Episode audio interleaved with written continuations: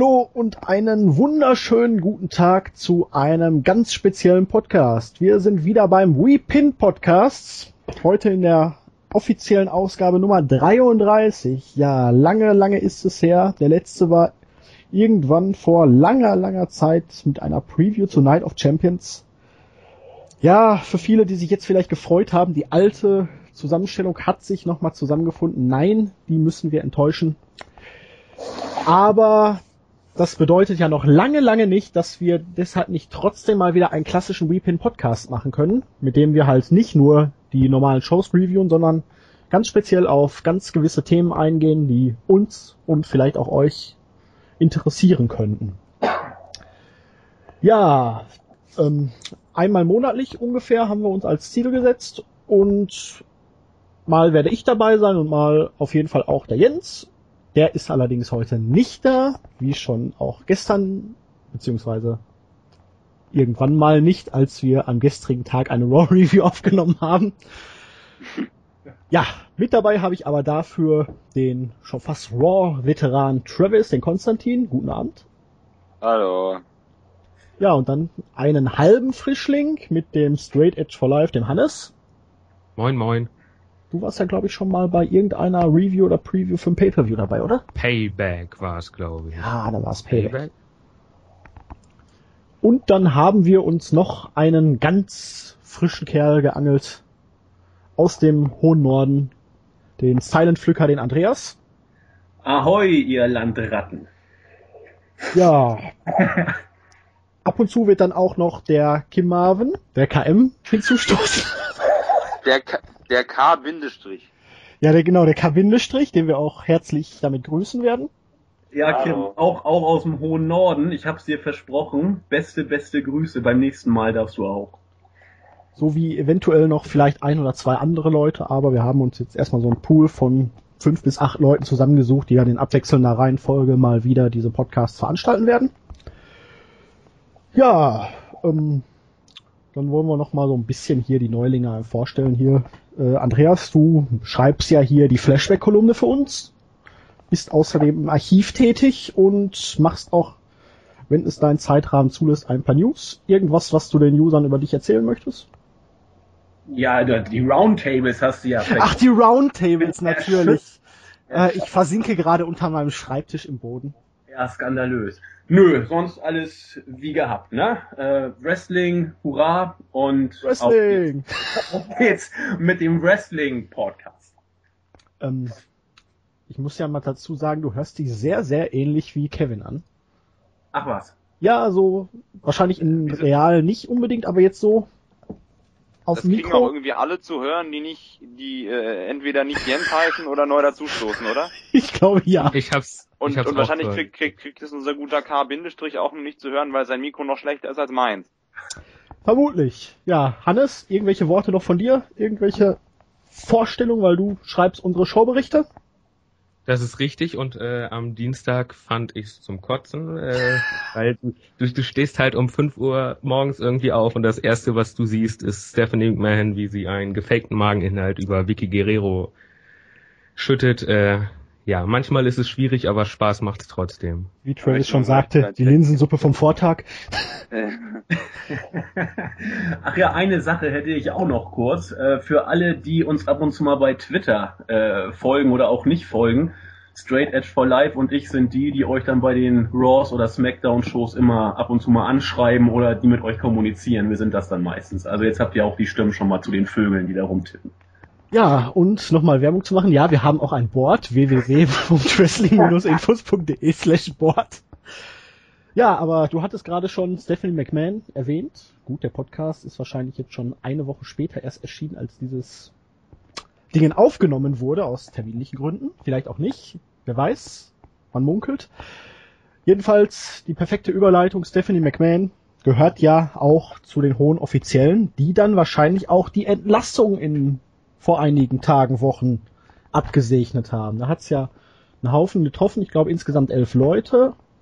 Darunter waren halt ein paar, die man schon fast gar nicht mehr kannte, Brodus Clay, JTG und was mich besonders getroffen hat, äh, zwei Drittel von 3MB, Jinder Mahal und Drew McIntyre, Gut, ich muss zugeben, Jinder Mahal war eine Wurst, aber die drei waren einfach Kult als Undercard Stable und ja, was haltet ihr denn von der Entlassungswelle und wie wirkt sich das auf zum Beispiel Heath Slater aus und wen könnte es noch treffen?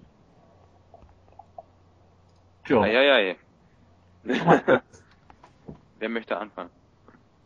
Ja, Travis, dann leg doch einfach mal los. Du warst der lauteste. Äh, hätte ich mal meine Klappe gehabt. ja, also mich äh, trifft der Verlust von 3MB auch sehr, muss ich sagen. Du hattest natürlich recht, Jinder Mahal ist eine Wurst, aber zum einen ist er eine indische Wurst. Und äh, diese indische Schmeckt Wurst hat Curry auch... oder was? Du weißt nicht, Curry mag ich eigentlich sehr, sehr gerne. Äh, muss ich, muss ich gestehen. Aber äh, nee, diese indische Wurst hatte einen Platz im, im Roster, hatte eine Rolle im Roster und es gab Leute, die hingen wesentlich mehr in der Luft als er, hatten keinen Zweck und sind noch eingestellt. Ähm, Ähm. jetzt ist der Zeitpunkt, wo du äh, KM K-Bindestrich grüßen könntest, weil kein in dem Roster, Zack Ryder. Äh, ja, oder, oder weiß ich nicht, jemand wie Alex Riley oder der, der jetzt halt brut- brutal umfunktioniert werden muss, damit er noch irgendeinen Zweck hat. Und das nur, weil ihn John Cena nicht leiden konnte. naja, äh, ich will nicht schon wieder auf ihn zu sprechen kommen. Ja, und ansonsten war es ja eigentlich, da war das meiste relativ vorhersehbar. Über Evan Bourne wäre ich vor zwei Jahren traurig gewesen, aber der war, der war ja so lange nicht mehr dabei. Das ähm, ist eigentlich zu seinem Vorteil. Jetzt kann er wieder in den Ring steigen. Er ist nicht ruiniert worden, nicht verjobbt worden in seiner WWE-Zeit. Er hat eine breitere Publikumsmasse erreichen können und wird sicherlich jetzt viele Bookings äh, in der Independent-Szene bekommen. Ähm, ja, für die 3B-Mitglieder jetzt natürlich auch blöd. Man ist komplett entstellt worden, sag ich mal, beim bei der großen WWE. Äh, war Jobber und soll sich jetzt als als Wrestler noch einen Lebensunterhalt verdienen können. Also gerade bei McIntyre, der ja auch eigentlich mal der Chosen One war, wird das vielleicht ein bisschen schwieriger als bei Evan Bourne. Aber er und Kurt Hawkins auch, äh, denke ich mal, werden keine Probleme haben. Yoshitatsu kommt bestimmt irgendwo irgendwie in Japan unter. War ja nun auch kein, kein ganz unversprechend, ähm, ähm, untalentiertes, nicht vielversprechendes Talent da drüben bei New Japan. Und äh, ja, ansonsten, was mich verwundert hat, Brodus Clay ist ja entlassen worden und jetzt habe ich verschiedene Angaben über sein Alter gefunden. Das englische Wikipedia sagt, er sei, und jetzt haltet euch fest, 41 Jahre alt. Das kann doch nie im Leben stimmen, oder? Also ich habe erwartet, dass er Mitte 30 ist. Ja, also ich habe auch abweichend davon gelesen, er sei 33. Dann wäre er aus so wäre halt ungefähr 1980 rumgeboren, aber hier steht 73. Das kann doch nie im Leben stimmen. Also wenn das wenn er wirklich schon so alt ist, dann sieht es natürlich schlecht für ihn aus, aber ansonsten äh, die Japaner stehen da total auf auf ausländische Monster. Der Typ ist über zwei Meter groß, wiegt 170 Kilo, ach du Kacke. Ähm, der kommt, der hat sicherlich auch irgendwie noch eine Chance und ansonsten ja, also ist für keinen so richtiger Weltuntergang, würde ich, würde ich behaupten. Vielleicht für JTG, aber ähm, ja. Der war ja auch nur noch eine, eine, eine Legende, ein Phantom der Undercard. War ja schon auch die Tatsache, dass er am Anfang noch nicht entlassen wurde. Ja, dass ja, dann schon andere Leute haben. über Twitter lustig gemacht haben, dass man JTG vergessen hätte und dann hat sich irgendeiner noch erinnert gefühlt, JTG auch zu entlassen. Äh, Ja, Andi, was sagst du dazu? Ja, er, er hat ja auch sehr geil reagiert, was man gelesen hat. Er sagte wohl über Twitter, was ich irgendwo mal gehört habe, äh, es gibt Tage, da hätte ich mal lieber nicht ans Telefon gehen sollen. Und dann, äh, er, er, hat er hat geschrieben, er hat geschrieben, damn, wow, pick up my phone. Genau, das, das ist doch mal eine sportliche äh, Sicht der Dinge, hätte ich fast gesagt. Ansonsten, äh, ja, was willst du machen? Ähm, jeder weiß ja, wie es nur aktienmäßig mit der WWE gerade äh, bestellt ist, auch wenn sie jetzt wieder um 34 Cent nach oben gegangen ist, die Aktie nach den Entlassungen. Das ist ja ein gewaltiger Sprung. Aber ähm, wenn man das jetzt mal finanziell sieht, äh, war der Schritt eigentlich, äh, ich hätte fast gesagt, äh, zu erwarten. Denn äh, dass das Roster war äh, voll, also übervoll. Es gab genug äh, Jobber, die teilweise gar nicht mehr in den Shows waren und da ist es eigentlich auch nur konsequent dann auf sich zu sagen, komm, äh, über Wochen, Monate nicht mal äh, nicht mal in Hausshows aufgetreten sozusagen. Da kann man auch sagen, gut, lass es einfach bleiben. Was, was 3MB angeht, äh, da gehöre ich auch zu denen, die da Krokodilstränen äh, drüber vergießen, weil die einfach äh, auf dem Weg waren, fast so eine Art Kultcharakter mittlerweile schon zu kriegen. Ähm, das ist einfach äh, unglücklich, aber beim Rest nicht überraschend, würde ich sagen. Man muss ja schon sagen auch, dass es irgendwie so den Eindruck macht, dass WWE krampfhaft teilweise versucht, Tag-Teams zu splitten, ne? Ja, viel ist nicht mehr da, ne? Ja. Gut, jetzt mit Stardust hm, hat man jetzt dann doch nochmal die Kurve gekriegt und ein Tag-Team erstmal erhalten, aber es ist halt auffällig, dass eigentlich funktionierende Teams immer wieder sinnlos auseinandergerissen werden. Ja, vor allem das ist Triple H doch so ein großer Fan von Tag Teams. Vielleicht läuft es auch so ab, dass er die, die kreiert und sagt, du und du, ihr seid jetzt ein Tag Team und äh, habt jetzt ein paar coole Matches und dann sagt Vince irgendwann, God damn it, die splitten wir jetzt. Aber warum? Ja, den einen finde ich cool und dann nach einem Monat findet der nicht mehr cool und äh, verjobbt beide und schlussendlich werden beide entlassen. Ja, vor Dingen bei, bei 3MB macht es auch da äh, gar keinen Sinn, weil sie eine Zeit lang nicht in den Shows waren, aber wenn man sich die letzten Raw- und Smackdown-Ausgaben mal anguckt, da haben sie ja wieder ihre Spots gekriegt. Natürlich wurden sie verjobbt und äh, in, in irgendwelchen Comedy-Segmenten mit, mit, mit El Torito und, und, und den Los Matadores gepackt.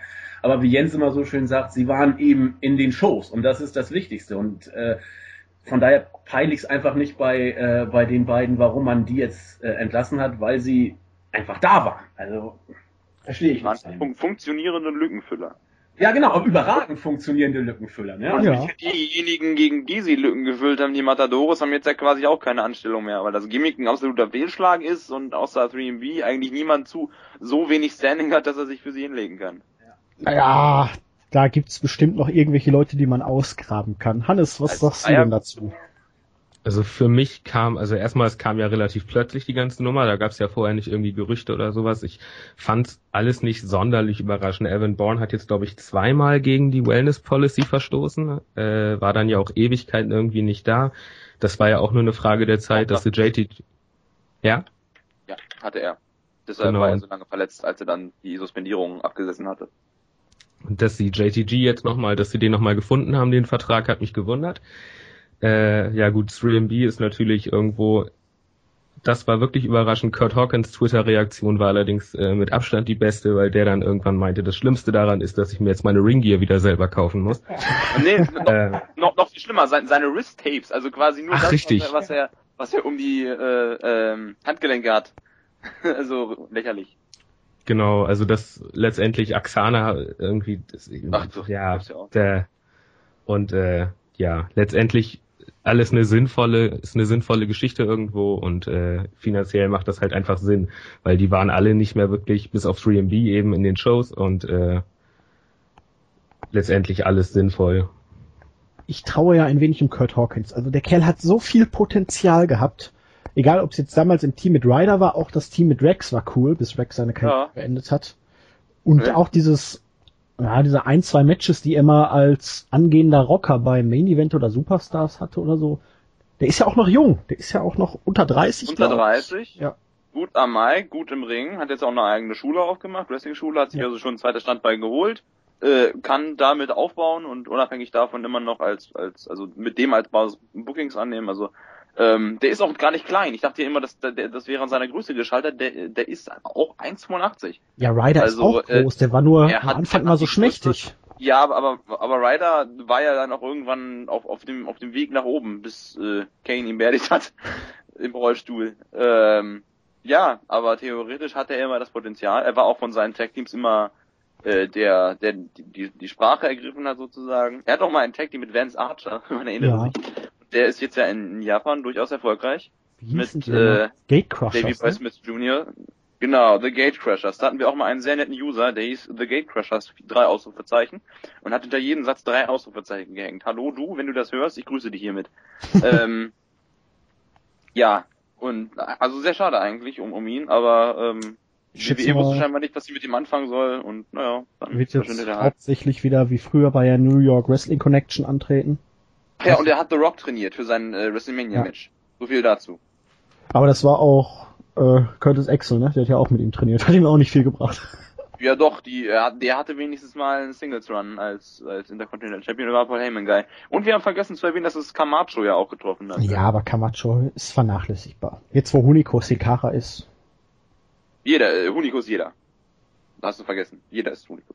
Ach so, okay. Kennst du den Running Gag nicht aus dem nee, Schade. überhaupt nicht.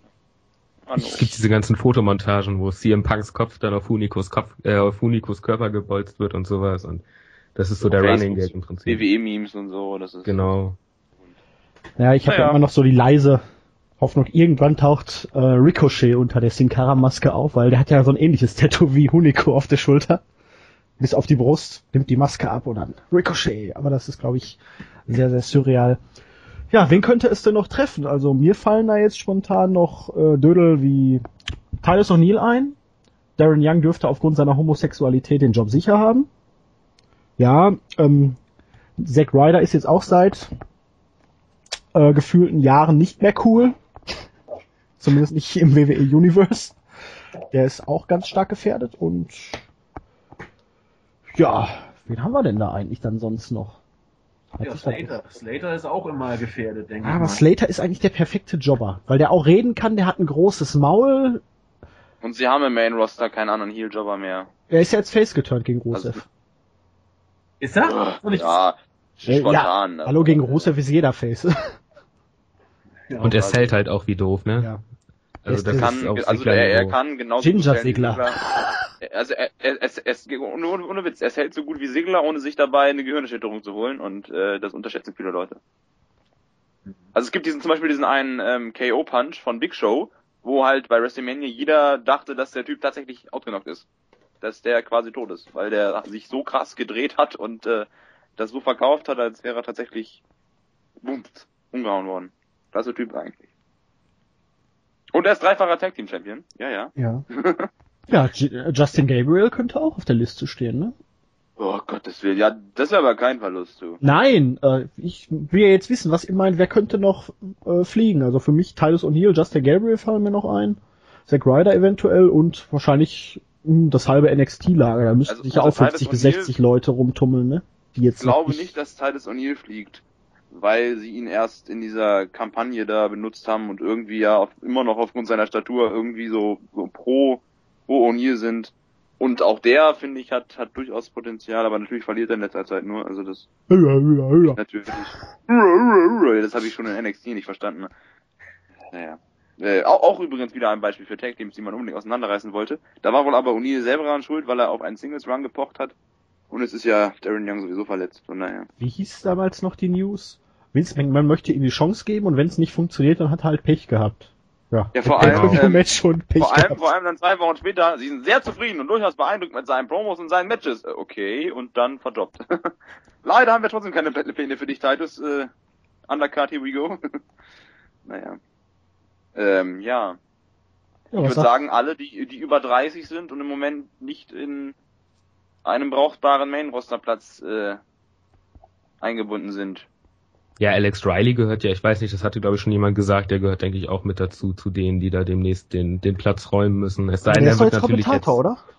Ja, Der aber auch inwie Stelle, aber... Hm. inwiefern ihm das jetzt wirklich hilft, irgendwie, äh, weiß ich nicht. Ich finde ihn jetzt auch nicht wirklich überzeugend. Also Also ich ist er ja ab und zu bei NXT mal mit am Werk und äh, das finde ich nicht unbedingt gut, was er da abliefert. Äh, ich denke, dass noch sehr, sehr viele NXTler gehen werden müssen. Ja. Ich glaube, man hat ja irgendwie 150 Entwicklungstalente unter Vertrag oder so. Im Main Roster sind gerade zumindest so richtig aktiv, so weiß ich nicht, 40, 30 und das kann ja nicht klappen und äh, ich denke mal, da werden Köpfe rollen. Und alle, die, ich denke auch, dass da einfach aufs Alter geguckt wird. So, der ist über 30, verbessert er sich, nö, ist er vielversprechend, nö, alles klar, hier ist die Tür. Und äh, da wird wohl sicherlich auch einiges ausgemistet werden. Xavier Woods, R-Truth, was glaubt ihr da? Oh ja, die könnte man auch entlassen. Und äh, naja, Great Khali ist natürlich. Wo, wo ist der eigentlich? Da hat mich letztens ein User nachgefragt, das konnte ich ihm gar nicht so wirklich sagen. Was macht der gerade eigentlich? Der ist in Indien, glaube ich.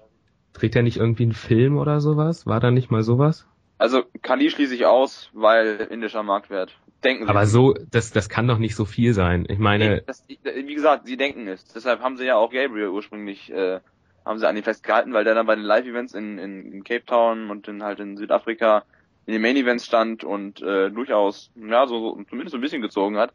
Und äh, ja, der Great Khali ist groß und er ist indisch, das reicht den Leuten da. Übrigens habe ich mal auf YouTube einen, einen Kommentar gelesen von einem Inder zu äh, Khalis äh, Promos, wo er meinte, ja, ich lebe in Indien, ich äh, bin durchaus von hier Punjabi mächtig und ich verstehe ihn nicht. Der scheint also eine so undeutliche Artikulation zu haben, dass auch Inder Probleme haben, ihn zu verstehen.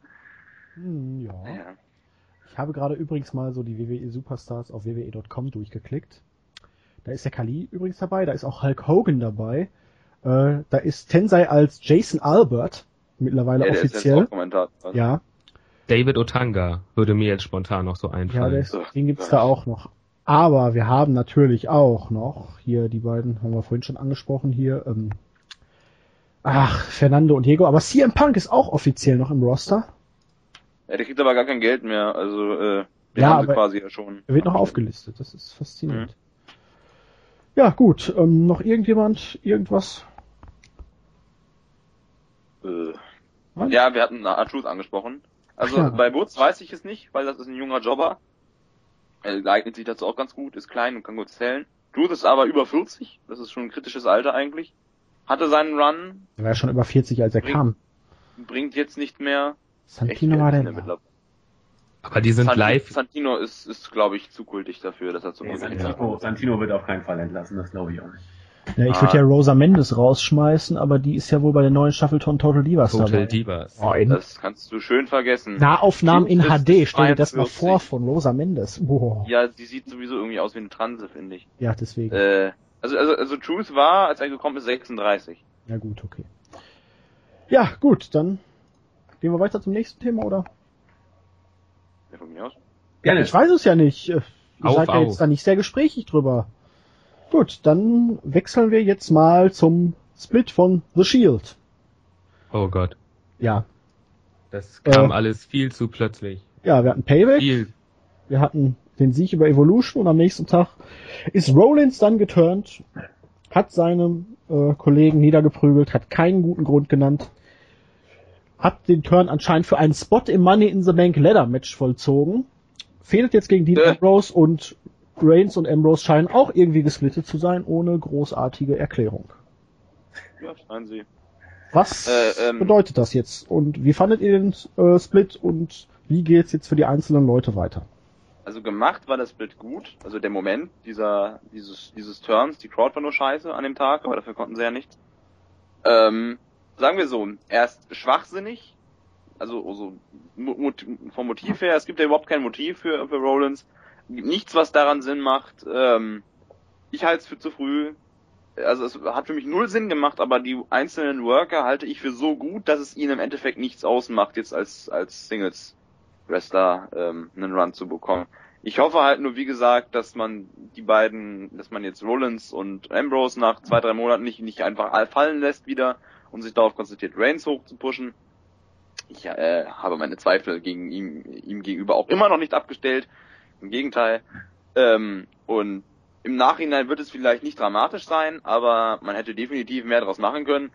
Damit angefangen, dass, dass Rollins sich einfach mal ein Motiv dafür überlegt, warum er denn jetzt eigentlich geturnt ist. Weil ich habe es ja gestern ausgiebig in der äh, Raw Review beschrien. Und Nicht gestern, irgendwann mal. Äh, eines Tages habe ich das irgendwann mal beschrieben, ja, eventuell. Und ähm, ja, das äh, ist halt völliger, völliger Murks. Also es hat überhaupt keinen Sinn gemacht, dass er sich dem den Leuten an, anschließt, die sie klar besiegt haben, die ihm scheinbar ja auch nichts bringen oder versprechen konnten. Man hat spekuliert, ja, wartet doch erstmal ab, er hat ihm bestimmt eine Titelchance versprochen oder so. Ja, scheinbar ja nicht. Äh, Das Money in the Bank Ladder Match scheint ja, ist das, ist das jetzt voll? Ja, er Oder- ist jetzt in dem Match um den Er Koffer. ist jetzt im, im äh, toll. Also bekommt er die Chance auf eine Chance auf den Titel ja. und gibt dafür das dominanteste Stable der letzten zehn Jahre auf. Ja. Macht Sinn. Ist ja nicht so, dass er die Chance auch hätte bekommen können, während er noch in dem Stable ist und parallel noch Erfolge einfahren kann. Nein, das Ja. funktioniert nicht. Weil man hat ja auch noch so viele Leute, die man in dieses Money in the Bank Match stecken konnte. Ja, quasi. Vielleicht kommt er jetzt äh, noch äh, Slater rein. und äh, Ja, du hast jeden Mitkader dann irgendwie auf der Card, wenn du das Titel ja, für die Fans haben, haben sie haben sie jetzt äh, haben sie jetzt je, na gut, ich sag ich denke einfach mal, dass es kein Spoiler mehr ist. Äh, äh, Segler reingeschmissen und weiß ich nicht, vielleicht kommen dann noch alle Wyatts und äh, Ja, mit sie, mit, nee, die sind ja schon beschäftigt. Wollte ah, gerade ja, sagen, stimmt, die die, sind doch im werden Tag Team Match. Champions. Ja, ja, richtig. Ja, es wird Kofi Kingston als Spot Monkey. Big und- E, Adam Rose, Bo Dallas. Auch kurz nochmal zurück zum, äh, zu, zum Split als, als solchen, bevor wir jetzt wieder schön in die Details kommen. Äh, Ich sehe es ähnlich wie, wie Travis. Ähm, der Split war eigentlich äh, konsequent und sogar vom Zeitpunkt vielleicht gar nicht so schlecht. Das sehen im Board einige anders. Ich habe es auch ein bisschen differenzierter zuerst geschrieben. Aber andererseits, äh, sie haben ja eigentlich alles platt gemacht. Sie haben äh, die Tag Team Titels gehalten, sie haben mit Evolution wohl ziemlich das, das äh, größte Stable der letzten Jahre vernichtet, muss man ja sagen, beim letzten Pay-Per-View.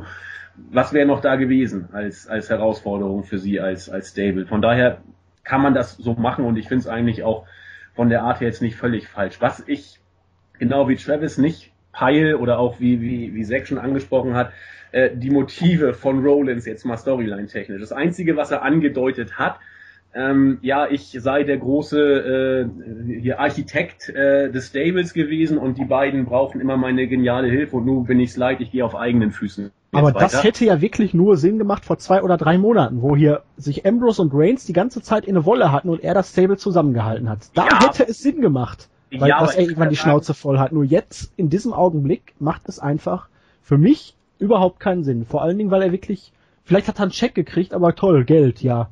Ja, oder du kannst äh. sagen, jetzt, jetzt macht's erst recht Sinn, wenn er sagt, guck mal, ich habe sogar in der schlimmsten Situation, habe ich mit meinem Genie das Stable noch zusammengehalten. Es hätte ja damals schon keinen Sinn gemacht, aber ich habe es geschafft.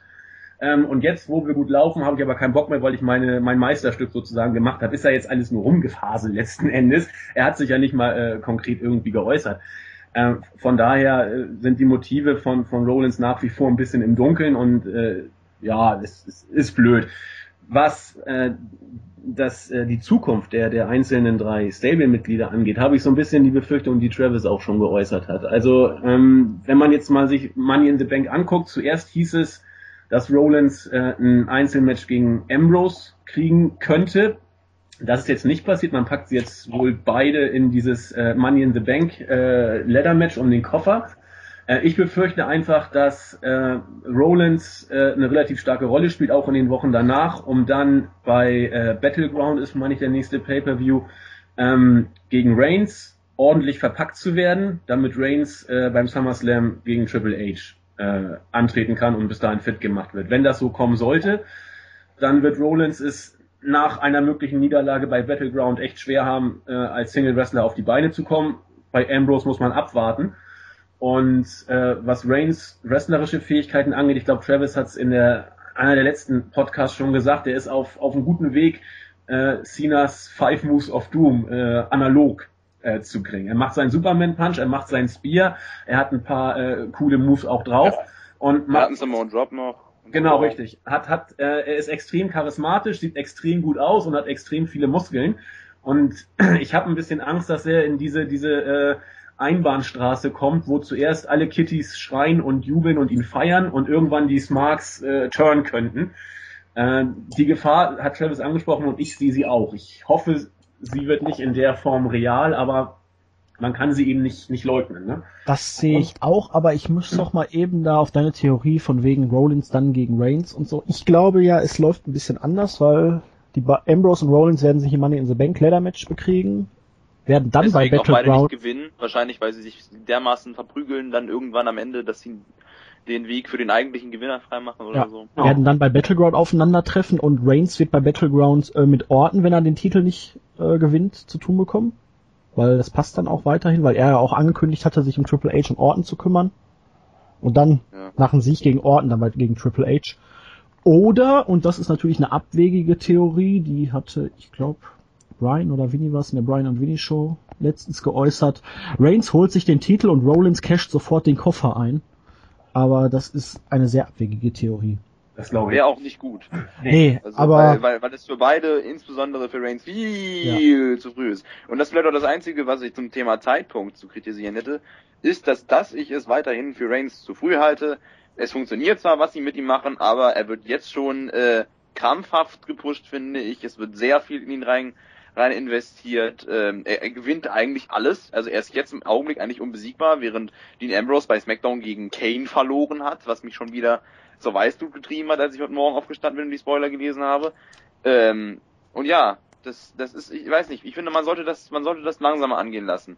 Ein Push zu einem, zu, zum, zum Gesicht der Company kann nicht von heute auf morgen erfolgen und wenn Reigns dann dieses Jahr wieder alles komplett abräumt und dann bei WrestleMania die Titel holt, könnte sie, könnten da schon die ersten Buh-Rufe kommen. Das Problem bei Reigns ist, er war ja bisher praktisch der Böse, das Badass, der Krieger, ja. das richtige Kraftpaket, der einen Scheiß darauf gegeben hat, wer seine Gegner waren und einfach alles windelweich geprügelt hat. Egal ob jetzt Face oder Heel, er hat draufgekloppt. Und jetzt so Shield gesplittet und was macht man?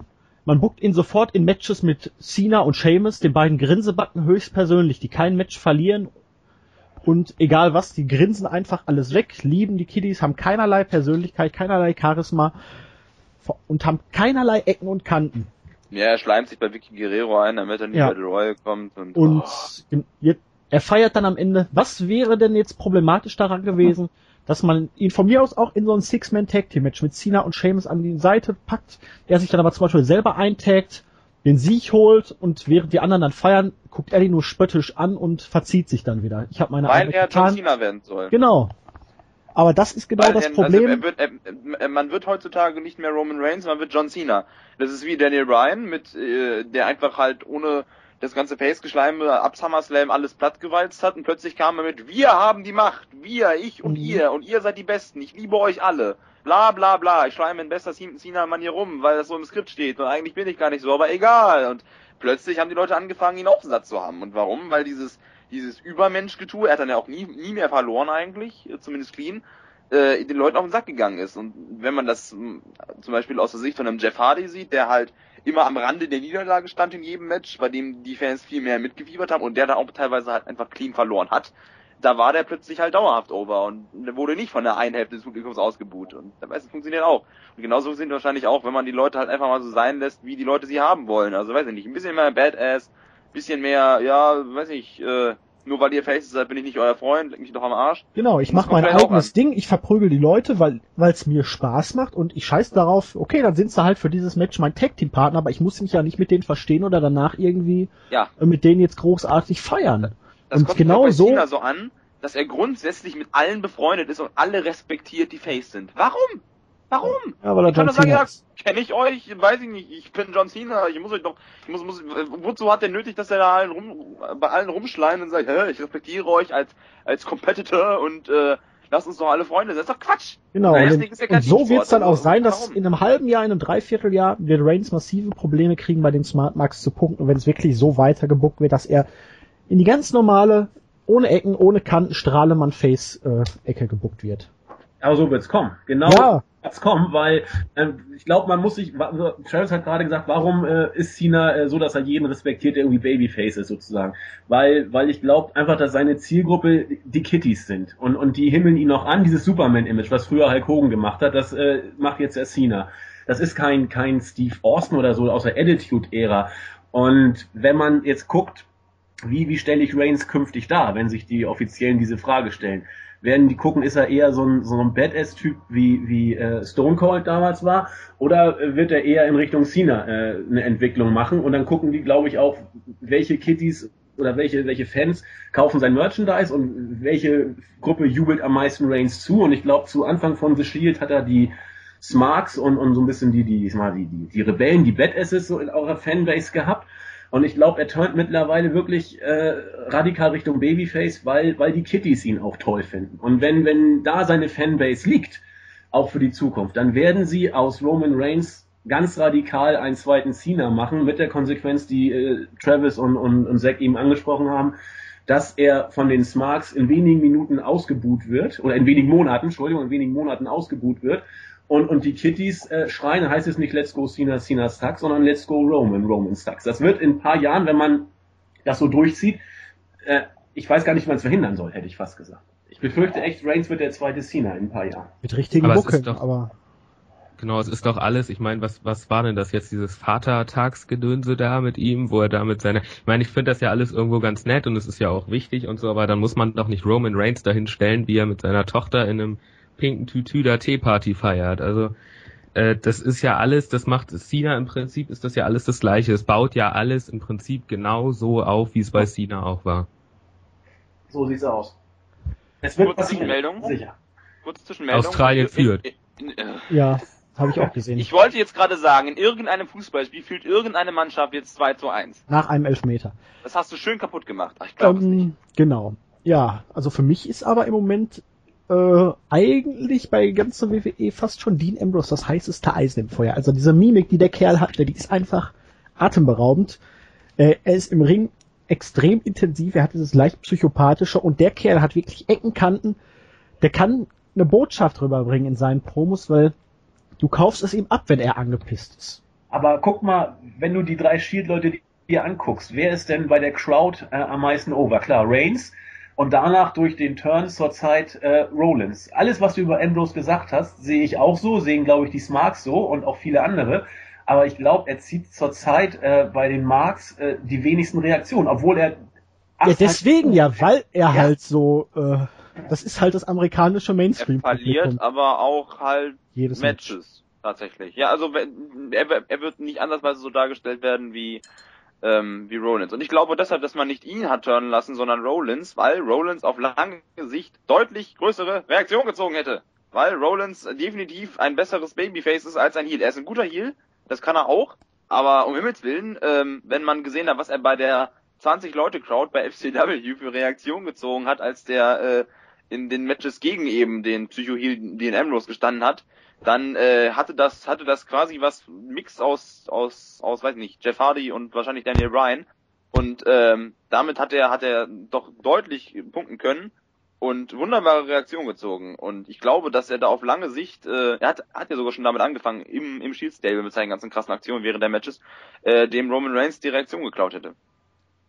Das ist und das wollte man wohl verhindern. Zumindest möglich, aber äh, Rollins hat ja auch als Tyler Black damals beim Edge of the Fall bei Ring of Honor äh, schon gezeigt, dass er auch als Heel durchaus das Kann er ja. Kann ja. Er ja. Ich glaube nur, dass er ein besseres Face ist. Ja, ich hoffe auf jeden Fall, dass alle drei ähm, eine gute Rolle spielen werden. Also für mich, mein Liebling ist im Moment Dean Ambrose, einfach weil er für mich der kompletteste von allen ist. Wir haben ja schon gesagt, beim äh, bei der Raw Review Anfang der Woche, weil wir haben ja heute Donnerstag oder Freitag, habe ich gerade mal so beschlossen. Ähm, und, Tag. Ja, und er ist breiter geworden und man muss sich einfach nur mal seine Videos aus seiner CZW-Zeit, auch mit Sammy Callahan als, oh, wie hießen sie nochmal, ähm, ah, jetzt liegt's mir auf der Zunge, das Tag-Team. Ah, verdammt, verdammt, überbrückt mal irgendwie, redet mal. Irgendein Tag-Team. Ja. Das Wetter ist schön, die Sonne lass, scheint. Lass, lass mal Zack nochmal überlegen, aber ich glaube auch, ähm, auf Sicht äh, hat Ambrose äh, Chancen, richtig over zu werden. Er muss einfach einfach nur, ich habe fast gesagt, reif werden. Ähm, pack Ambrose in die Psycho-Heal-Rolle, lass ihn ein bisschen fehlen, lass ihn mal gewinnen, lass ihn mal verlieren und lass ihn sein Ding machen. Es wird auf sich, glaube ich, der gleiche Effekt kommen, der jetzt gerade bei Bray Wyatt da ist oder beim Undertaker auch da war.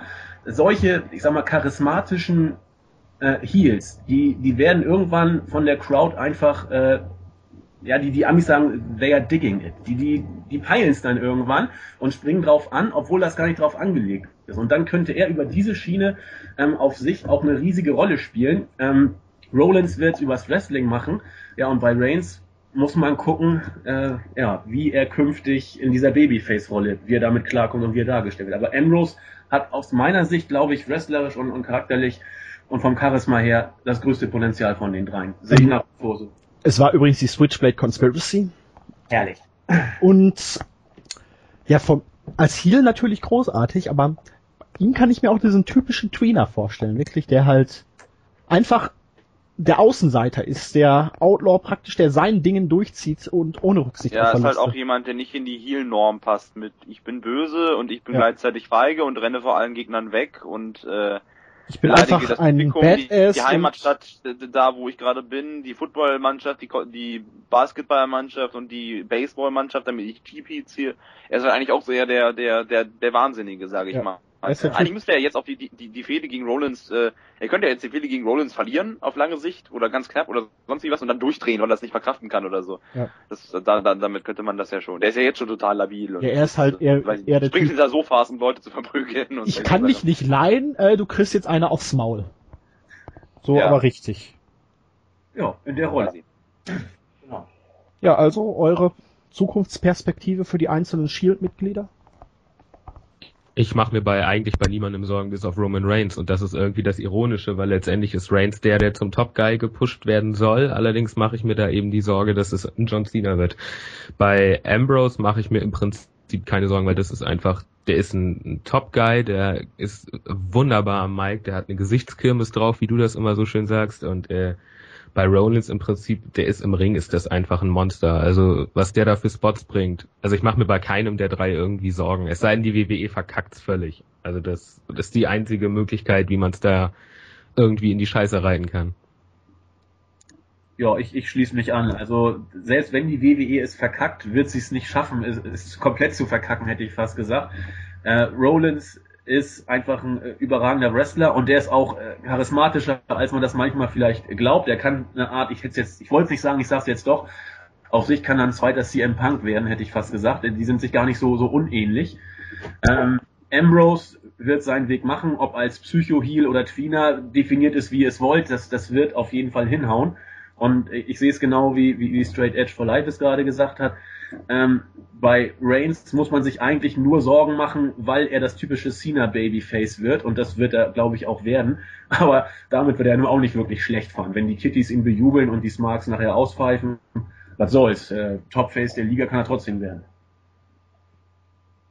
Ja, also im Endeffekt habe ich das ja jetzt schon alles einmal angedeutet. Ich mache mir bei Rollins keine Sorgen, dass egal, weil es als, weil er quasi als Worker ein Selbstläufer ist und immer, immer funktioniert.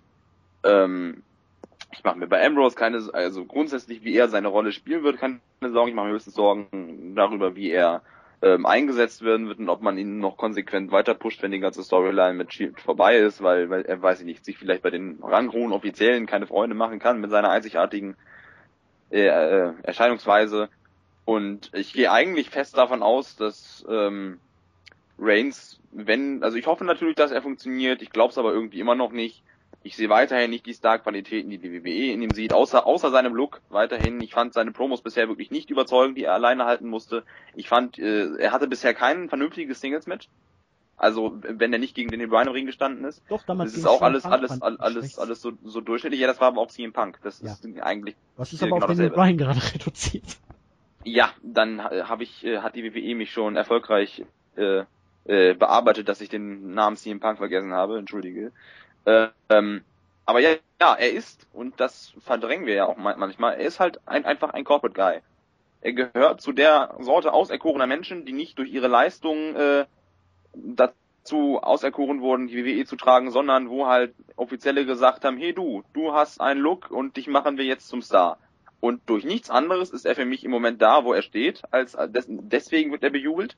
Er wird halt auch wirklich so dargestellt, als könnte er was reißen. Und ich bin der Meinung, dass das viele andere äh, dass die Reaktionen dann wahrscheinlich auch bekommen würden, wenn sie wirklich so dargestellt würden, als könnten sie äh, der zukünftige John Cena sein in der Rolle und weniger durch Leistung, so wie sich das halt Daniel Bryan zum Beispiel halt Ende 2013, Mitte 2013 so erarbeitet hat. Und das könnte auf lange Sicht halt insbesondere bei den Hardcore-Fans ziemlich nach hinten losgehen und äh, ja, also ich bin mir trotzdem sicher, dass er am Ende, dass er bei WrestleMania spätestens dann World Champion werden wird aber ob das auf lange Sicht dann funktioniert, ob, ob, ob er auch nur eine Eintagsfliege mit einem, einem World Title Run in der Statistik wie so ein Dolph Ziggler ist, das mag ich noch nicht zu sagen. Gut. Zu Ambrose muss man ja noch sagen, sollte er wirklich mit Rainy Young zusammen sein, äh, ist er in meiner Gunst noch weiter gestiegen, weil Lucky Bastard. Äh. Wird das gemunkelt? Aber, aber, jetzt äh, ist er gar nicht ja. mehr der Titty Master. Aha. Jens hat das, meine ich, bei der Raw Review so ein wenig in den Raum geworfen, dass er das so... Ja, war, wurden öfter zusammen Date Ding gesehen so. Respekt. Ne? Ja, das muss man dann wohl sagen. Ja, Daniel Bryan hattest du gerade schon angesprochen, Travis. Der ist natürlich auch im Moment noch in aller Munde, auch wenn sein Stern im Moment wohl leicht am Sinken ist aufgrund der Verletzung. Wir hatten diese lange Fehde gegen Triple H und die Authority, die eigentlich bei WrestleMania dann im Titel gewinnen und dem Sieg über Triple H gipfeln sollte. Aber irgendwie fing da erst alles an und der Abstieg begann praktisch mit dem größten Triumph seiner Karriere. Die Fehde ging weiter. Das, der Sieg über Triple H war irgendwie dann doch nicht viel wert. Er musste sich weiterhin von der Authority beerdigen lassen, hatte diese miserable Fehde gegen Kane, ein Midcard-Jobber, musste sogar vor diesem wegrennen und hat sich dann irgendwann in dieser Zeit eine Nackenverletzung zugezogen, musste sich operieren lassen, fällt jetzt also länger aus als geplant und musste deswegen seinen Titel abgeben. Wie sieht die Zukunft für Daniel Bryan aus und was also halt die von dem ganzen Verletzung Kram? hatte er ja schon länger. Also er hatte schon ewig mit seinem Nacken zu kämpfen. Wegen des aufwendigen Stils, den er workt, mit den vielen verschiedenen Aktionen. Äh, viel vom Top Row, viel, wo er halt äh, ordinär gesagt auf die Fresse fliegt im, im Ring. Ähm, er hat ja auch pro Match im Endeffekt zwei, drei Suicide Dives gezeigt immer ein schwerer Bump dabei, aber deswegen hat er halt als Durchschnitt, durchschnittliche äh, äh, Sternewertung ähm, in seinen Raw äh, Main Events, als er ähm, so der der Underdog war, der dem Titel hinterhergerannt ist Ende 2013, wahrscheinlich auch eine Durchschnittssternewertung von vier Sternen in seinen Main Events. Ähm, und äh, ja, letztendlich Pech. Also es ist schwer gegen Kane keine beschissene zu Feder, äh, Fehde zu haben. Da kann man nur mal Cena fragen oder Edge oder ach du Scheiße. Ähm, ähm, oder äh, wen hat man noch? Weiß ich, Randy Orton war auch nicht viel besser. Äh, alles, alles Mögliche das war natürlich Ray daneben. Ne? Also man, man, man Damals mit der Maske, ja, kann Ray man sich noch erinnern? Um, um Himmels Willen, um Himmels Willen, ja. Kane mit einer Maske rumlief und dann auf einmal war Rays Maske da drin und Kane musste sich für Mysterio hinlegen, für den kleinen Giftzwerg. Oh, war das unglaublich. Ja, also, ja, mein Gott, Kane. Ich sage nur Katie Big und Triple H, äh, auch ein anderes Kapitel der düsteren WWE-Geschichte. Ähm, ja, und man hätte, man hätte es eigentlich halt konsequent weiterführen sollen, aber es gibt immer noch genug Idioten in der oberen WWE-Abteilung, die der Meinung sind, sein Yes-Chan sei nur Ober und nicht er. Und er, er zieht keine, keine Business-Nummern, obwohl er Cena in den, in den Quarter-Ratings überholt hat. Äh, seine Hausshows dann irgendwann genauso voll waren wie Cenas und er eigentlich die ebenbürtige Nummer eins war, wenn nicht sogar drüber. Ähm, und man hätte, man hätte einfach noch mehr in ihn investieren müssen. Aber da halt wieder andere im Fokus standen, Leute, die man neu pushen wollte, äh, andere Fäden, die im Vordergrund standen, hat man sich dann halt, statt ihm dann halt direkt komplett alle im äh, Mitglieder der Evolution zu verfüttern, so wie Jens das ja auch mal vorgeschlagen hat, weil sich ein Pay-Per-View Batista, ein Pay-Per-View halt Triple H und dann hat er alle, alles besiegt und die Authority ist zu Ende und er ist derjenige, der sie beendet hat, wirft man ihm dann halt Kane vor die Füße, den er weiß, was ich nicht schon wie oft besiegt hat, äh, bei dem die Fehde völlige Grütze wurde und was sein Momentum halt auch fast gekillt hätte, wenn er nicht Daniel Bryan wäre und die Fans halt hinter ihm gestanden hätten. Äh, ja, und dann die Nummer mit seiner Frau, die halt die schlechteste Schauspielerin seit, weiß ich nicht, äh, Tori Wilson ist oder so, weiß irgendeine alte WWE, die war äh, furchtbar, ja. Also wie, wie sollte sein Stern da nicht sinken? Und im Endeffekt, man will es jetzt ja wohl auch probieren und ihm nochmal den Titel geben, das wäre ihm zu wünschen, weil das wieder nicht etwas war, was man als Titelrun bezeichnen könnte. Das war ja bestenfalls ein Farce nach seinem Gewinn. Ähm, ja, und ich hoffe, dass er sich wieder fängt. Wird er eigentlich, wenn, wenn man, wenn man ihn halbwegs anständig guckt, und äh, dann nochmal als, als Champion sich zu neuem Ruhm arbeiten ne? kann. Du gibst ihm den Titel, du beerdigst ihn dann mit dieser Fehde mit Kane, ganz bewusst, lässt die, be beerdigst ihn mit dieser Authority-Geschichte mit Triple H und Stephanie McMahon, ganz bewusst, und willst ihm dann doch wieder den Titel geben, wenn er wieder zurückkommt, ne? Das ist ja. doch eigentlich völlig absurd. Ich habe dazu ja einen sehr langen Beitrag geschrieben im Board über das Thema Topstars und man hat ja, man, also man hat sich halt in die blöde, in Anführungszeichen, Situation gebracht, dass Daniel Bryan tatsächlich der einzige Topstar neben John Cena ist. Der einzige, der parallel auf Haus, äh, äh, auf Hausshow-Tour gehen kann, ohne dass sie, weiß ich nicht, 2000, 3000 Zuschauer bekommen. Äh, und ja, dann muss man den halt wohl als, er ist halt sozusagen ein Mix aus, aus einem Macho-Man und, äh, weiß ich nicht. Also eigentlich ist er, ist er so ein bisschen der, der Randy Savage seiner Ära. Nur dass er ähm, doch ihn, also also mittlerweile äh, was das äh, seine Zugkraft angeht, äh, Cena doch durchaus gleichgestellt ist, würde ich sagen. Nur im Merchandise wirklich nicht mehr. Das ist das einzige, wo Cena das Symbol der äh, PG-Ära bleibt und mehr verkauft als er. Aber ansonsten gibt es da eigentlich keine Argumente mehr, warum man Cena immer noch als Nummer 1 Typen pusht. Aber man muss ihn ja eigentlich auch gar nicht mehr als Nummer 1 Typen pushen. Ich nehme mal nur das Beispiel New Japan da beginnt man jetzt auch damit, Tanahashi als absoluten Megastar jetzt eher ins zweite Glied rücken zu lassen, weiterhin natürlich für große Matches zu benutzen, aber jetzt andere Leute dann wirklich als Nummer eins auch darzustellen, weil der von alleine zieht, der Name Tanahashi. Und genau so wäre es auch bei Cena. Cena zieht von alleine, den muss man nicht immer in das, in die Top-Fehde oder in das Top-Match bucken. Da kann man auch mal wirklich gegen neue Leute und ihn auch mal verlieren lassen. Er zieht. Egal, ob der jetzt mal ein, zwei Matches verliert. Aber nein, man musste ihn ja Bray Wyatt schlagen lassen, Bray Wyatt damit auch zum Großteil beerdigen und jetzt hast das du. Das war halt sowieso völlig, völlig bescheuert. Und auch, auch Wyatt wird jetzt Probleme haben, sein, sein großes Momentum, was er äh, Prä-Cena-Beerdigung hatte, aufrechtzuerhalten und den Kult um seinen Charakter irgendwie zu wahren. Und ja, aber das ist halt auch äh, das Leiden des Heels. Man kann nicht ohne Eingriff gewinnen und gegen Cena schon mal gar nicht. Und ja, äh, nochmal zum Thema äh, Japan da gab es ja im Endeffekt dann auch mit Okada sozusagen die Wachablösung. Also das letzte Singles-Match, was sie hatten, was auch äh, ein Five-Star-Match war, war ja quasi um den Status der Nummer eins in der Company. Und das hat dann der gute Okada gewonnen. Und damit war es für Tanashi quasi gegessen. Ähm, der hat den dann nicht mehr weiter, weiter äh, besiegt oder weiter versucht zu besiegen, sondern es war klar, okay, der ist jetzt halt die Nummer zwei, aber im Endeffekt bleibt er trotzdem der Company so der wichtigste Worker, nur offiziell ist das jetzt halt nicht mehr. Und äh, das hatten wir ja bei, bei Brian und Cena im Endeffekt nicht. Also er hat gegen Cena gewonnen, aber, Aber Cena auch nur, weil Cena in verletzt die war. Verletzungspause gegangen. Ja, was er selber in, den nächsten, in, in der Promo am nächsten Tag gesagt hat, das ist völlig unnötig. Ja, aber das ist Ähm, Cena. Cena schafft es immer wieder, seinen ist. Gegner zu beerdigen, egal ob er gewinnt oder verliert. Aber das haben jetzt die ganzen entlassenen Talente, die wir vorhin angesprochen haben, also ma manche davon, äh, in- sich auch nochmal zu der, dieser Alex Riley Story geäußert und das wohl bestätigt, dass halt der Gute, der auch auf dem Weg war, ein, solides Talent in der oberen äh, Karthälfte zu werden, äh, darunter gelitten hat, dass der gute Cena sich beschwert hat, er würde im Ring unsauber arbeiten. Was gerade Cena behauptet, mit der schlechtesten Hurricane Rana aller Zeiten und äh, äh, weiß ich nicht, der Daniel Bryan bei SummerSlam fast das Genick gebrochen hätte, als er äh, vom, vom Turnbuckle gesprungen ist und boah, naja, ja, so, so ist er. aber dass er zieht, äh, äh, dass er zieht, zeigt ja allein die Tatsache, dass wir jetzt beim Thema Shield und beim Thema Daniel Bryan dermaßen auf Cena abschwenken, dass wir äh, eigentlich über die Hälfte der Zeit bis jetzt nur über Cena geredet haben.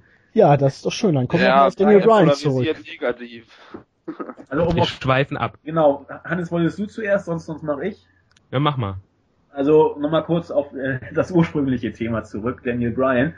Ähm, ich finde seine ganze Entwicklung in der WWE fast schon tragisch. Das ist äh, ein, ein überragender Wrestler und das Einzige, was, was Bryan meines Erachtens immer noch äh, in, in der Gunst, in Anführungszeichen Gunst der WWE hält, sind einzig und allein seine Fanreaktion. Ähm, man hat ihn damals äh, äh, ziemlich erbärmlich dargestellt. Mein Höhepunkt war, ich weiß nicht, WrestleMania 27, 28, 28, glaube ich, wo er gegen Sheamus da in zwei Sekunden nach diesem Bro-Kick da äh, verloren, oder 29, ich weiß es wirklich nicht mehr. Ich glaube, es waren 18. Also, also, also 18 Sekunden und bei 28 war schon richtig. Ja, also das war, also man hat ihn dann wirklich versucht, ziemlich äh, down zu halten.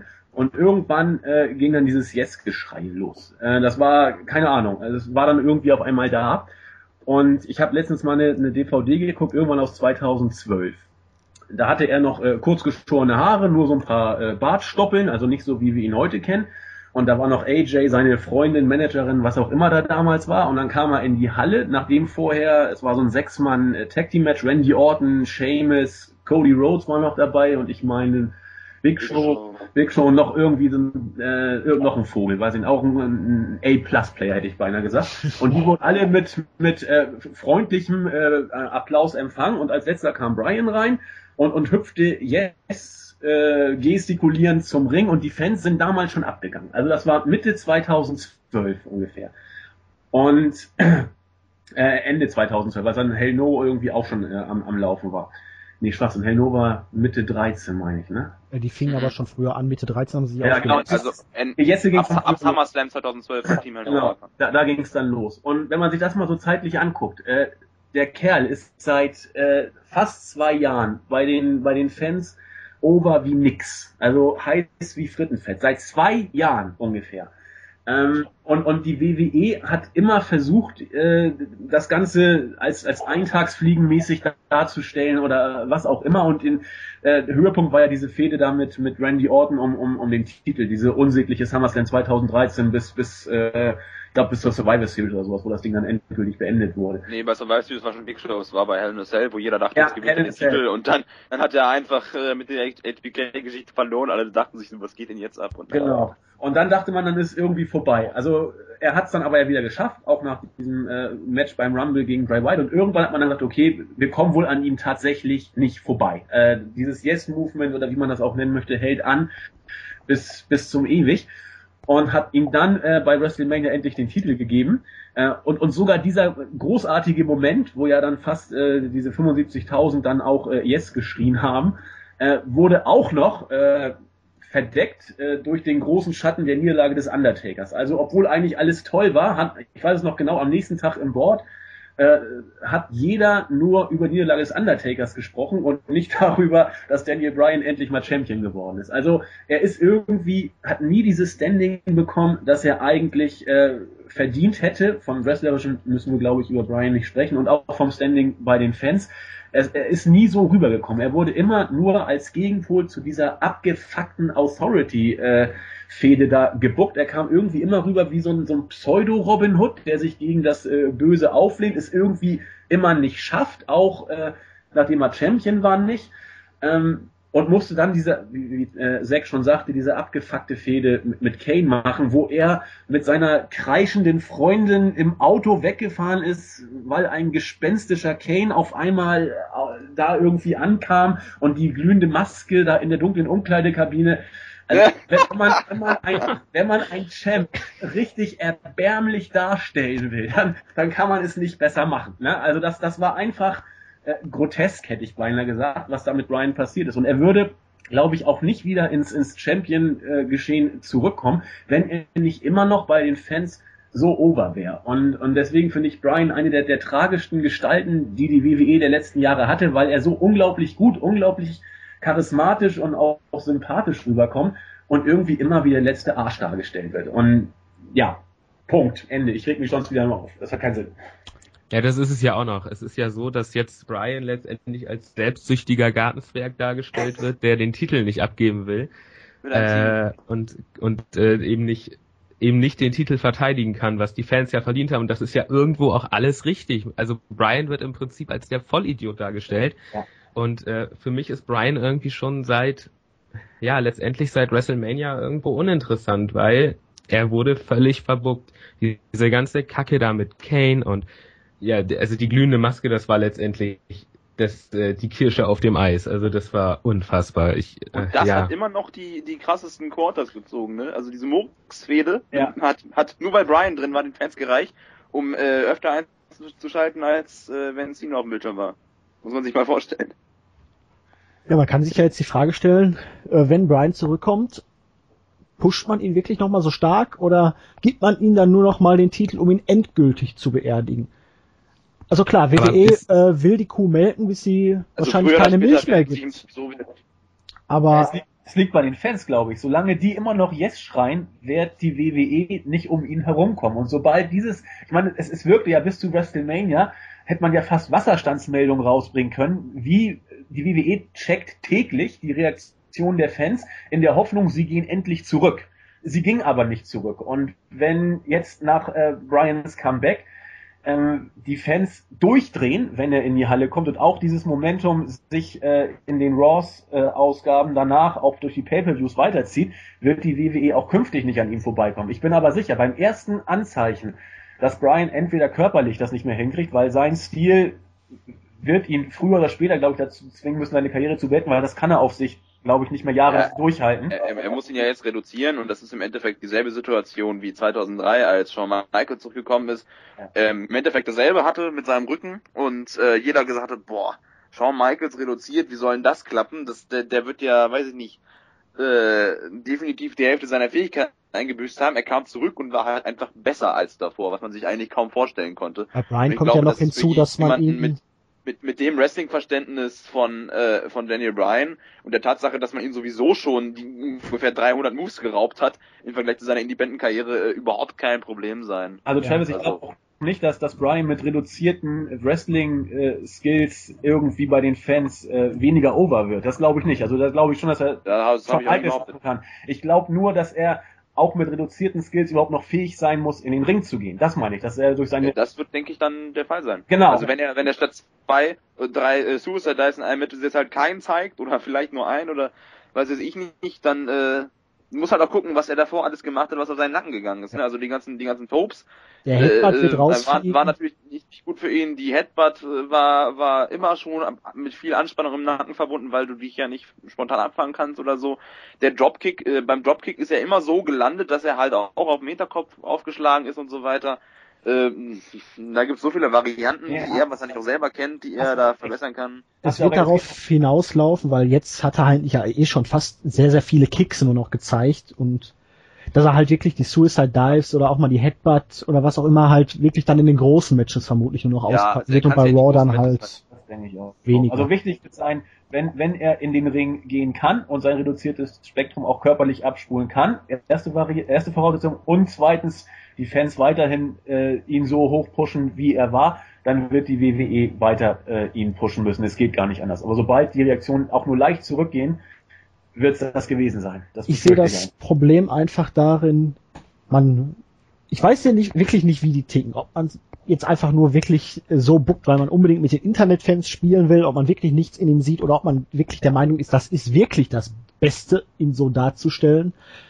Aber die Fehde gegen Triple H und Stephanie McMahon, die ging ja jetzt schon über WrestleMania hinaus, was ja eigentlich ein Todesurteil für Brian Acht war. Monate. Ja, Ja, er hätte ja bei WrestleMania, er hat Triple H besiegt, damit hätte der Drops gelutscht sein müssen. Hunter und Stephanie raus aus den Shows und Daniel Bryan legt einen tollen Run als Champion hin, wo er Gegner um Gegner erstmal besiegt. Aber jetzt wurde er von denen weiter malträtiert, er ist verletzt, er wird jetzt, äh, wie wirklich, wie ihr schon sagtet, wie der letzte Dödel dargestellt, der selbst äh, gefällig den Titel nicht hergeben möchte und dafür sogar in Kauf nimmt, dass seine Freundin gefeuert wird, nur damit er den Titel nicht hergeben muss.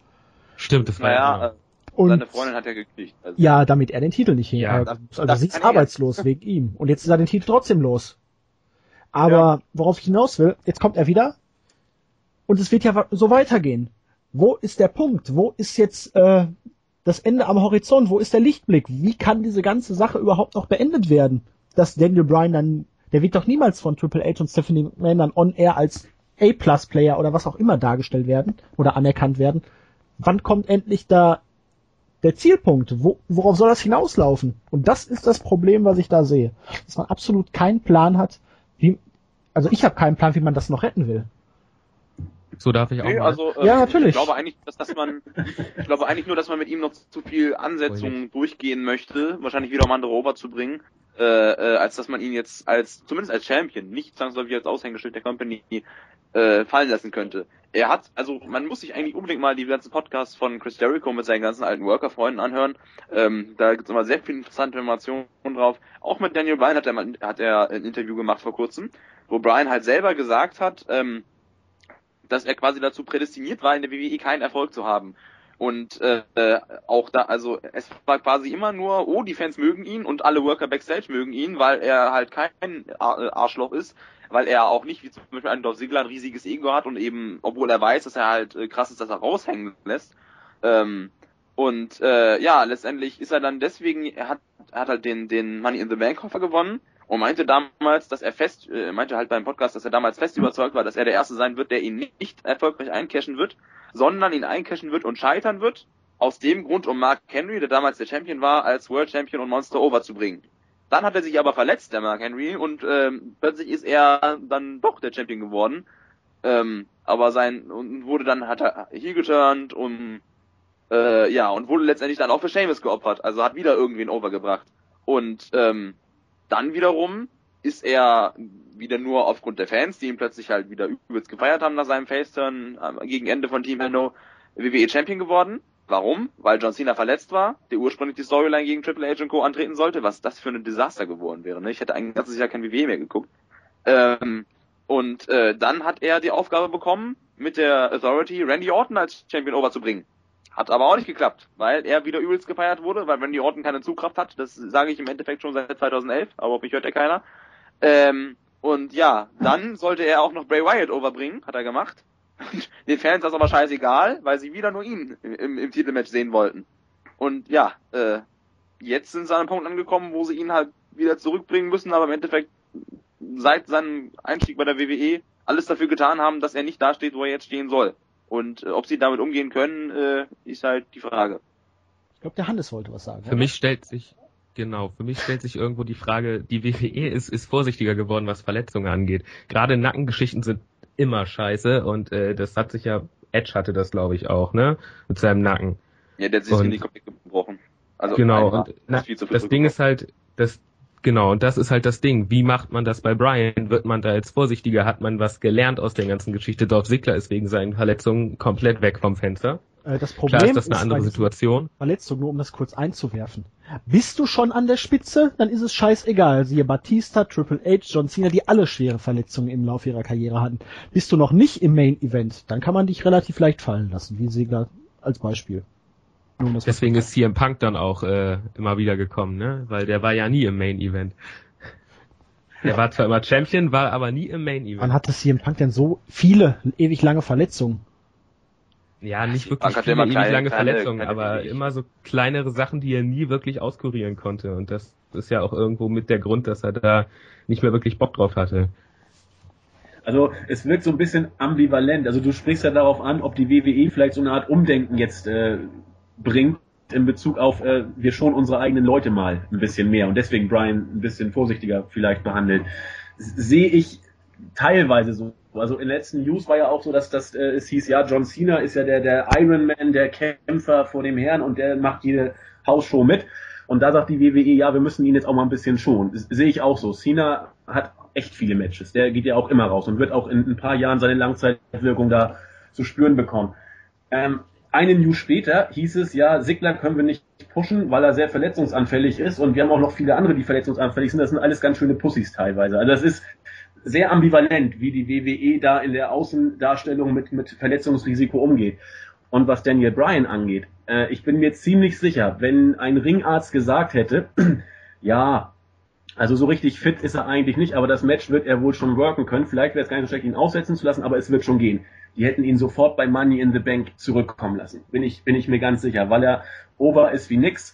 Und dann ist das den äh, WWE-Leuten, glaube ich, auch ziemlich egal. Ähm, Sie es ist ihn meine zumindest Prognose. gedrängt, zurückzukommen. Ja, das, das glaube ich auch. Die hätten ihn in den Ring gedrängt. Das denke ich auch. Also entweder du kommst oder du bist den Titel los und äh, das war's dann für dich erstmal in den oberen Kartregionen. Das glaube ich auch. Es ging wohl echt nicht mehr bei Brian beim kommenden Pay-Per-View. Sonst hätte man ihn Aber- dahin gebracht. Ich glaube wirklich, es liegt auch daran, ob die Company einen pushen will oder nicht. Also bei Sigler war man ja nie wirklich überzeugt davon und hat wirklich nur, Eine Ausrede gesucht, habe ich fast ja, gesagt. Ne? weil man ja nach den äh, hier äh. Publikumsreaktionen gegangen ist. Aber jetzt Leute wie zum Beispiel wirklich Batze damals, den wollte man unbedingt pushen. Scheiß war drauf, wenn der sich da irgendwie schwer verletzt hat oder. Das war mit das genauso. Ja. Der Reigns, äh, der könnte auch verletzungsanfällig sein, da glaube ich auch, das wäre dann egal. Den würde man dann nach einer Verletzung sofort wieder steil pushen. Denke ich auch. Denke ich auch. Und es wirkte teilweise tatsächlich fast so als, als Sigler dann, ich glaube, das war, war das äh, von, von, von Ryback damals, wo er so, so einen Botch äh, gekriegt hat und länger ausfiel. Da, Der Clothesline, ja. ja, genau, da wirkte ich, das war's, ne? so, ja, sauber, jetzt haben wir einen Grund, Sigler nicht mehr zu pushen. Vor allen Dingen, man pusht den, der sich die Verletzung zuzieht, aber nicht Ryback oder Swagger, die einfach die Moves unsauber ausgeführt haben. Aber Genau, richtig. Man, man wird bestraft, dass man Opfer eines Botches wurde, Ja. sozusagen. ja, Ja, gut, dann Das lässt er sich auch gegen den Kopf treten. genau, verdammt nochmal. Nee, dann, liebe Leute, eure Zukunftsaussichten für Daniel Bryan, worauf läuft das Ganze hinaus? Wie wird man ihn in Zukunft einsetzen und kann diese ganze Fehde gegen Triple H und Stephanie McMahon immer noch irgendwie ein positives Ende finden?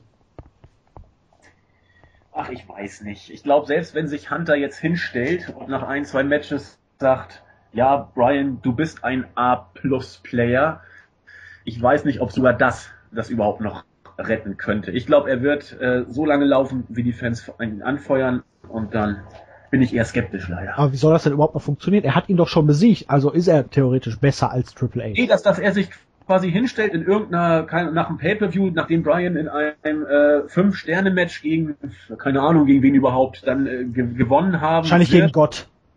Ja, genau, gegen, gegen Gott. Und dass dann Hunter sagt, ja, äh, das war zwar noch nicht äh, fünf Sterne, aber das, das reicht, du bist jetzt mein A-Plus-Player. Ich glaube, selbst das, wenn Hunter das machen würde, und er, er, bringt ja Leute teilweise doch schon over. Also er hat sich ja auch für Brian hingelegt und hat ja auch äh, sich für The Shield selber äh, zerstören lassen. Das, das kann er, wenn er will. Aber, Aber, selbst da ist der Unterschied, ne? So Shield hat er nie in irgendwelchen Promos beerdigt. Die hat er immer Nee. als Gefahr und Bedrohung dargestellt. Eher so, dass er es schade fand, dass nicht alle auf seiner Seite stehen. Und Genau. sie standen ja auch auf seiner Seite mal. Ja. Also da hatte er wirklich einen Hintergrund. Da ist Also halt Brian- Darstellung ein Unterschied. Brian wird einfach schwer, weil er immer dieses, also er hat keine eigenständige keinen eigenständigen Run gekriegt, wo er als Daniel Bryan dastand und äh, Storylines hatte gegen andere. Er war eigentlich immer nur in Relation, ich wiederhole mich jetzt immer nur in Relation zur Authority als kleiner Robin Hood und das ist einfach kein kein kein eigenständigen äh, starken Champion. Das so kann man die nicht darstellen. Und ich hoffe, dass die Fans ihn noch lange äh, anfeuern und, und pushen, weil er ist einfach ein zu überragender Wrestler. Punkt. Ich habe keine Ahnung, wie das mit Brian jetzt weitergeht. Also er soll sich jetzt auf jeden Fall erstmal irgendwie auskurieren, dass das da alles verheilt. Weil wenn der Nacken erstmal angeschlagen ist, kann da ganz schnell wieder was passieren und dann muss man halt sehen. Also ich, ich habe keine Ahnung, wie man die Geschichte mit der Authority weiterführen will. Und ich sehe das ähnlich. Solange die Fans ihn overbringen, wird er irgendwo da oben stehen. Solange, sobald das aufhört, ist, ist da auch wieder vorbei mit, weil ich glaube nicht, ich denke, dass die WWE ihn wirklich nicht als einen sieht, der da im Main Event stehen kann, weil das einfach kein Top Guy in dem Sinne ist, weil er ja nicht groß ist und nicht muskulös ist und er ist ja auch kein Fleisch, das ist ja, also das ist ja Doch. alles, äh, Doch, jetzt wieder. doch? Ach so, ja, klar. okay. Also, also er hat, er hat eine, er hat eine äh, Intoleranz gegen Soja entwickelt. Und da du nicht Veganer sein kannst, wenn du nicht äh, Soja isst oder ähnliches, wo zumindest irgendwas in der Richtung drin ist, äh, hat, hat er das dann wieder aufgegeben und Aber ist halt jetzt wieder. nur Also, Fleisch, er- wo die er- er Tiere glücklich sterben. Nicht, ja, ja, durch seine Frau wahrscheinlich schon. Wie wir Äh, also er, mein, er meinte, er, er stoppt sich jetzt nicht mit Steakball, aber gelegentlich ist das schon. Also äh, Ah, das gut, dann hat, ist er doch wieder- das besiegen können. Aber trotzdem, das hat ihn ja auch tatsächlich am Anfang am Aufstieg gehindert. Sie wenigstens Vince McMahon, der das nicht verstehen konnte. Kann ich aber auch nicht, da muss ich ganz ehrlich sein. Ja, aber er hat, er hat das gemacht, weil er vom, vom, von, von der Arbeit im, im Ring und von den Ja. Ringmatten Haut, Hautkrankheiten bekommen hat. Das war ja nicht von wegen, ah, die Tiere, Tiere sind gleichberechtigt. Rettet, äh, tötet alle Menschen und rettet die Tiere, weiß ich nicht. Äh, ja. Was glaubt ihr Hallo Reige. wann kommt ähm, Brian zurück, noch vorm SummerSlam und dann wirklich ein Match gegen Brock Lesnar oder äh, wird gegen wen Ja, dann könnte er er dann gar nicht erst zurückkommen. Also, das ist ja völliger Murks. ja gegen wen könnte Brian denn fäden, wenn er zurückkommt? Kommt natürlich jetzt drauf an, wer sich den Titel holt bei Money in the Bank und da gibt's ja eine extra Preview, aber wird er bei Battleground zurückkommen oder doch erst zum SummerSlam oder lässt man ihn Also er wird beim nicht- SummerSlam Ich zurückkommen? glaube, man lässt ihn dann, also zum SummerSlam hin dann zurückkommen, weil bei Battleground wird er bestimmt nicht auftreten können mit seinem Nacken. Und dann ist man, glaube ich, auf der sicheren Seite. also wenn wird überhaupt, er beim SummerSlam ein Match bestreiten, meinst du? Also nicht gegen Brock Lesnar. Das, darin sehe ich keinen Sinn, weil er dann davor irgendwas gewinnen müsste, was ihn zum, was, was, was ihn ja schon zum Champion macht. Dann würde er den Titel ja auch gleich wieder verlieren, das macht ja keinen Sinn. ähm, Aber und, alles, äh, was vorm SummerSlam wäre wär fahrlässig. Also, ja, das geht nicht. Also, also definitiv. Und man weiß ja auch, also wie gesagt, er ist der, zwei, der zweite Topstar hinter Cena. Das ist an, an, an äh, Drawing Power, um das mal englisch auszudrücken, ist das ja nicht abstreitbar. Das können sie ja mittlerweile einfach nicht mehr. Und ich gehe, um nochmal auf meine Ansicht dazu zurückzukommen, auf lange Sicht davon aus, dass er so ein bisschen in die Rolle von einem Shawn Michaels vielleicht gedrängt wird. So, er wird definitiv nicht mehr aus der Uppercard verschwinden. Ich glaube nicht mehr, dass er in die Midcard zurückfallen wird und äh, seine Rolle da nochmal von vorne starten muss. Er wird wahrscheinlich auch weiterhin im Verlauf seiner Karriere sehr gute Fäden bestreiten. Ist halt nur für mich fraglich, ob er nach der ganzen Verletzungsgeschichte und dem WrestleMania-Sieg und so weiter ähm, noch noch der noch wirklich an, an der an der spitzigen Spitze bleibt, ganz oben. Ja, dann noch irgendjemand etwas zu Daniel Bryan? Nein? Alles gesagt. Gut, dann hätten wir unsere Themen für heute abgearbeitet. Möchte noch irgendjemand ein paar Grüße ausrichten oder irgendein spezielles Off-Topic-Thema ansprechen kurz? Ich esse gerade Schokoladenpudding und ihr nicht. Ah, ah, ah, ah. Wrestling! Ich wollte Ich esse gleich Kartoffelsalat mit Würstchen. ich esse gleich ein Eis. Ja, super. Was gibt's noch? Irgendeine Mannschaft hat heute 3 zu 2 gewonnen, glaube ich, ne? Die Welche denn? Niederlande gegen Australien. Och Leute, ihr versteht es immer noch nicht. Doch, äh, das habe ich jetzt Hast schon bewusst wieder gesagt. Verstehst du? wa- Warum durfte ich denn am Anfang dann nicht sagen, dass, dass, dass, dass das nach, nach Raw aufgenommen wird, wenn jetzt Weil Leute sowieso alle ich- wissen, wann das war? zu diesem Zeitpunkt noch nicht wusste, ob wir den diese Woche oder nächste Woche bringen werden. Ich habe mich mit jetzt mit JME während des Podcasts abgesprochen Ah ja. und der Jens meinte, wir bringen den jetzt Donnerstag oder Freitag, also kann man ruhig wissen, dass wir ihn Mittwoch aufgenommen haben. Na, wenn der Jens Hallo Jens. Ja, hallo sagt, jetzt. Ja, möchte noch irgendjemand jemanden grüßen? Also K- haben wir ja schon. Wen haben wir denn dann noch äh, bei uns im Pool überhaupt? Ja, Äh, Mark Kevin O, ist, ist die auch drin? ja der Bovi und ja, ja, die nehmen ja noch ähm, am Donnerstag eine Ring of Honor Preview für den Pay-Per-View auf, die auch noch diese Woche erscheinen wird. Hm. Ja, ansonsten immer äh, twittern, ne? Wichtig. Ja. Mhm. Also ich habe ja schon The Gatecrashers gegrüßt. Wie könnte ich denn noch grüßen? Zack, haben wir eigentlich ein Board? Äh, ja, wir haben ein Board www.wrestling-infos.de slash. Board. Ich grüße Nexus 3D. Gut. Ja, ich auch.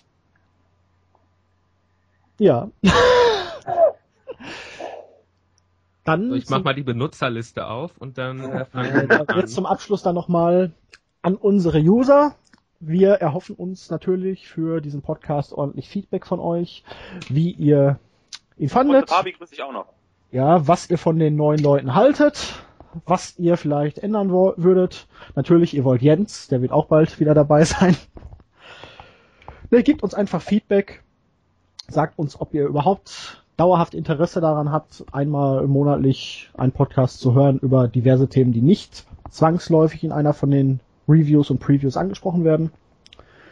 Und in diesem Sinne wünschen wir euch natürlich weiterhin viel Spaß bei der Fußball-WM. Schaut auf unsere Seite, hört unsere Podcasts, ähm, followed us on Twitter, liked us on Facebook, äh, abonniert us bei YouTube, Kommt ins Board.